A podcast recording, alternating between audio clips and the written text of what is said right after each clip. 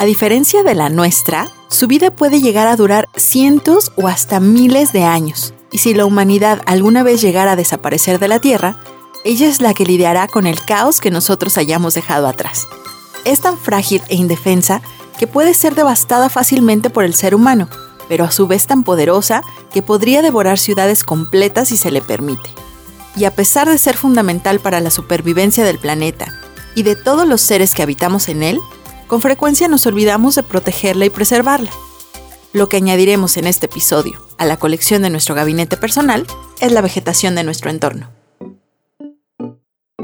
Esta es una serie de asombratorios sonoros en donde exploraremos y observaremos juntos el mundo que habitamos. Gabinete de curiosidades fantásticas. Crearemos artefactos y objetos a partir de nuestras reflexiones y hallazgos y los añadiremos a una creciente colección personal de rarezas, realidades ficticias e imaginarios secretos con los cuales podemos construir y reconstruir nuestra propia versión del mundo. Bienvenido al tercer episodio de esta serie de asombratorios sonoros llamada Gabinete de Curiosidades Fantásticas. Mi nombre es Susana Juárez y te doy las gracias por acompañarme de nuevo el día de hoy. Si me estás escuchando por primera vez, déjame entonces explicarte de manera breve lo que juntos haremos aquí. En cada asombratorio sonoro, es decir, en cada episodio, voy a platicarte un poco de la historia y el contexto de aquello que estamos a punto de coleccionar. Después te pediré que salgas a explorar y a observar el mundo natural, real y tangible que nos rodea en busca de ese coleccionable, pues tus observaciones y tus hallazgos servirán como inspiración y punto de partida para que puedas realizar un ejercicio de salida artística de final abierto. Esto quiere decir que se puede realizar con aquellos materiales que tengas disponibles y con cualquier técnica o disciplina artística que ya conozcas o con la que tengas ganas de jugar. Te voy a contar también cómo ese coleccionable ha sido fuente de inspiración para diversos creadores y artistas y te daré algunos ejemplos. Al final, cada objeto o cada artefacto que hayas creado estará listo para ser añadido a la colección de tu propio gabinete de curiosidades fantásticas. Lo genial de esto es que tú decides la forma y el formato que tendrá tu gabinete, que puede ir desde algo tan sencillo y privado como una caja que puedes guardar bajo tu cama hasta algo más elaborado y público, como una exhibición en un muro completo de tu habitación. Puedes interpretar tus objetos y artefactos por medio de la escritura, la fotografía, la escultura o la música, por ejemplo. Al final, todo dependerá de cómo desees darle vida a eso que irás agregando semana a semana.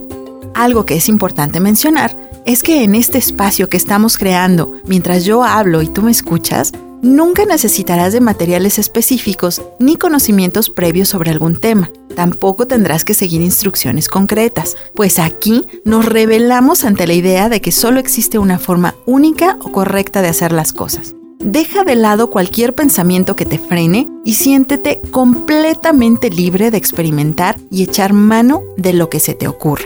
Una vez explicado lo anterior, comencemos.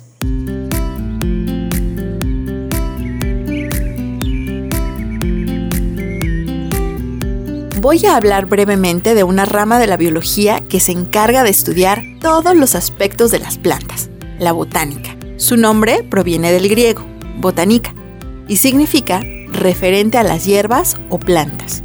El estudio de las plantas tiene miles de años de historia y tenía tanta importancia que entre los griegos y los romanos de la antigüedad existieron personas dedicadas exclusivamente a realizar observaciones e investigaciones botánicas y escribieron libros y enciclopedias importantes sobre ese tema. Ya para los siglos XV y XVI, la botánica logró desarrollarse como una disciplina apoyada en la ciencia disponible en esa época, y gracias a la aparición del papel pudieron elaborarse herbarios, que son colecciones de plantas deshidratadas, conservadas y acompañadas de información importante sobre cada una. Luego de la invención de la imprenta, los herbarios se ilustraron para poder ser impresos y distribuidos entre la comunidad científica y médica. En América, específicamente en el México prehispánico, también se consideraban sagradas muchas plantas, tanto que las llamaban plantas dioses, Existe un documento conocido como el Códice de la Cruz Badiano, que es el herbolario más antiguo del continente americano. Y describe las propiedades curativas de 227 plantas medicinales empleadas por los mexicas. Este libro, que data de 1552, fue obra del médico indígena Martín de la Cruz y estaba escrito originalmente en náhuatl, pero luego fue traducido al latín por el Xochimilca Juan Badiano. Este documento se envió a España para ser resguardado en la Biblioteca Real y luego de estar perdido por casi 400 años, fue descubierto en la Biblioteca del Vaticano en 1929, en donde permaneció hasta que fue devuelto a México en 1990. Y para poder clasificar los millones de especies de vegetación que existen en el planeta y así evitar confundirlas, desde 1731 se emplea oficialmente un sistema llamado taxonomía, que les otorga dos nombres en latín a cada una. El primero corresponde al género y el segundo al nombre específico de la especie. También agrupa a los géneros en familias, a las familias en clases, a las clases en tipos y a los tipos en reinos.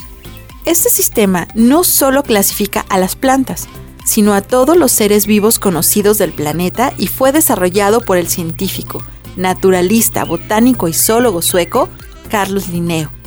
Gracias a él, todas las plantas que existen en la Tierra tienen un nombre científico en latín, único e irrepetible que nos permite identificarlas. Para poder convertirte en un naturalista explorador, lo único que tienes que hacer es dedicar un tiempo para observar a detalle toda planta, árbol, hierba, hongo o arbusto que esté en tu casa, en tu jardín, en tu calle o en el parque que te quede más cerca. Decide cuál será tu zona de exploración y si ésta se extiende más allá de los límites de tu casa, por favor, hazle saber a los adultos con quien vives de tus planes y de contar con su autorización si fuera necesario, especialmente si planeas alejarte de tu casa. Tal vez sea buena idea invitarlos a que te acompañen, pues aunque espero equivocarme, estoy casi segura de que ellos no se han dado la oportunidad de explorar desde hace mucho tiempo. Recorre la zona que elegiste en busca de la vegetación disponible en el entorno, desde el árbol más evidente hasta la flor más diminuta. Observa arriba y observa abajo. Observa los jardines y observa también las grietas en las paredes o en el piso. Observa las macetas, las jardineras e incluso los troncos de los árboles. Observa las formas, los tamaños, las texturas y los colores. Mantén los ojos bien abiertos, pues estoy segura de que encontrarás cosas que no habías visto antes. Si decides recolectar muestras, lleva contigo un buen par de tijeras para no dañar las plantas de donde las tomas y una bolsa o mochila para transportarlas fácilmente sin dañarlas. Es buena idea tener a la mano algo en donde tomar notas, dibujar y registrar tus hallazgos. Y si tienes, lleva contigo una lupa o lente de aumento para ver las cosas con mucho más detalle. Usa tu sentido común si las plantas de las que quieres tomar una muestra se encuentran en lugares altos o poco accesibles y evita cualquier cosa que pueda ponerte en peligro. Siempre obtén autorización para tomar muestras si las plantas tienen dueño o se encuentran dentro de una casa o propiedad, especialmente si son plantas a las que cuidan o quieren mucho. Si decides que lo tuyo es explorar sin hacer recolección física, te sugiero registrar tus hallazgos de alguna forma. Puedes describir, dibujar o fotografiar aquello que encontraste y observaste, pues aunque tengas una gran memoria, es posible que olvides algunos detalles. Algunas preguntas que me gustaría que te hicieras mientras exploras son las siguientes. ¿Hay alguna planta o árbol que no habías visto antes? ¿Hay mucha o poca vegetación en tu zona de exploración? ¿Qué es lo que abunda más? ¿Qué es lo que escasea? En cuanto al color, ¿qué predomina más? ¿El verde o algún otro? ¿Encontraste alguna planta de un color que no te hubieras imaginado? ¿Te topaste con algún árbol de color inusual, como amarillo, rojo, rosa o morado? ¿Hay algún objeto realizado por humanos que haya sido invadido o engullido por algún árbol o planta? ¿Hay algún espacio con vegetación que te haya dado paz o que tal vez te haya inquietado? Ahora, partiendo de todo lo que observaste, lo que sentiste, lo que descubriste y lo que imaginaste, es momento de crear ese objeto o artefacto que añadirás a tu colección. ¿Será un herbario? O tal vez un mapa indicando aquello a lo que vale la pena regresar. Escribirás, pintarás o compondrás alguna melodía. Puedes inspirarte en lo que otras personas han hecho y tienes permiso de elegir cualquier forma, cualquier medio y cualquier material que desees. A continuación, te compartiré un par de ejemplos con expresiones artísticas inspiradas en vegetación y si quieres ver sus imágenes y encontrar material adicional como fotos, videos o enlaces, te invito a que visites nuestro blog. La liga para llegar a él la encontrarás también en las notas de este episodio.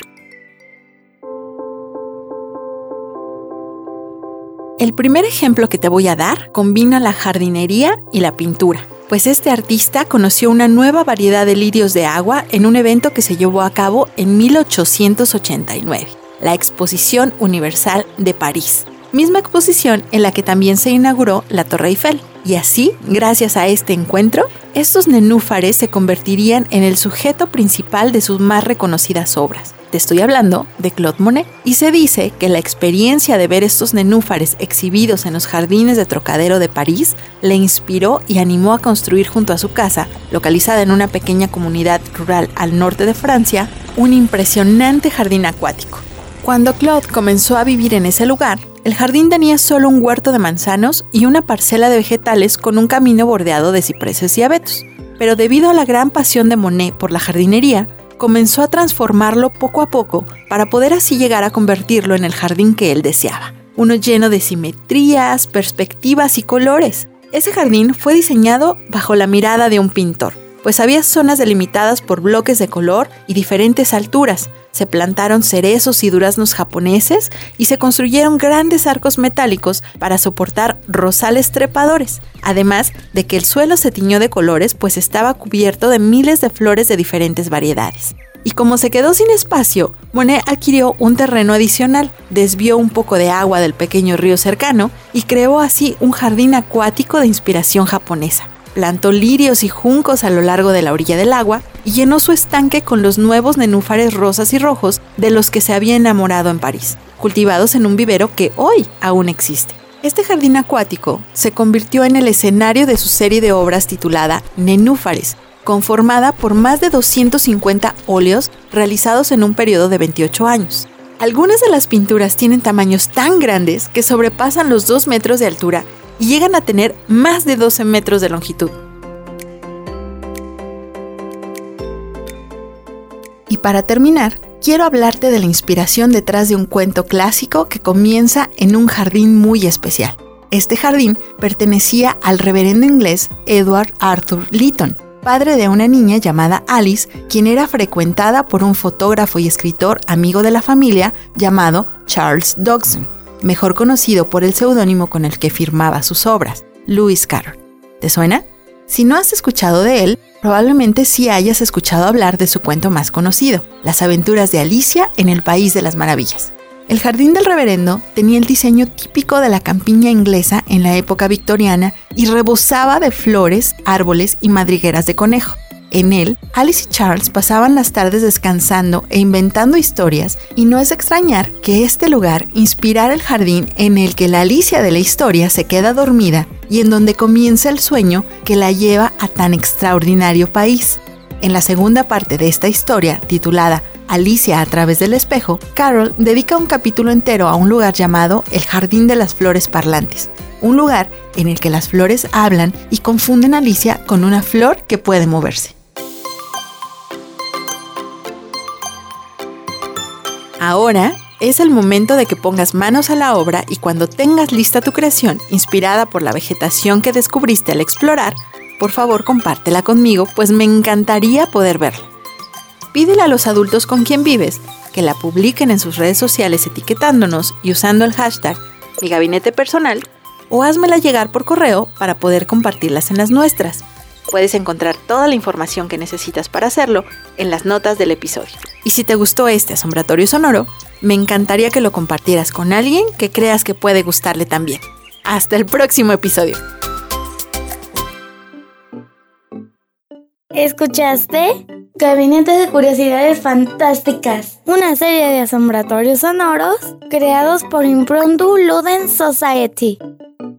Concepto original, diseño de contenidos, guion y voz de Susana Juárez. Voz de vestimenta, Nati Cuellar. Producción y postproducción de Marco Barajas para ¡Auditiva! Factoría Sonora.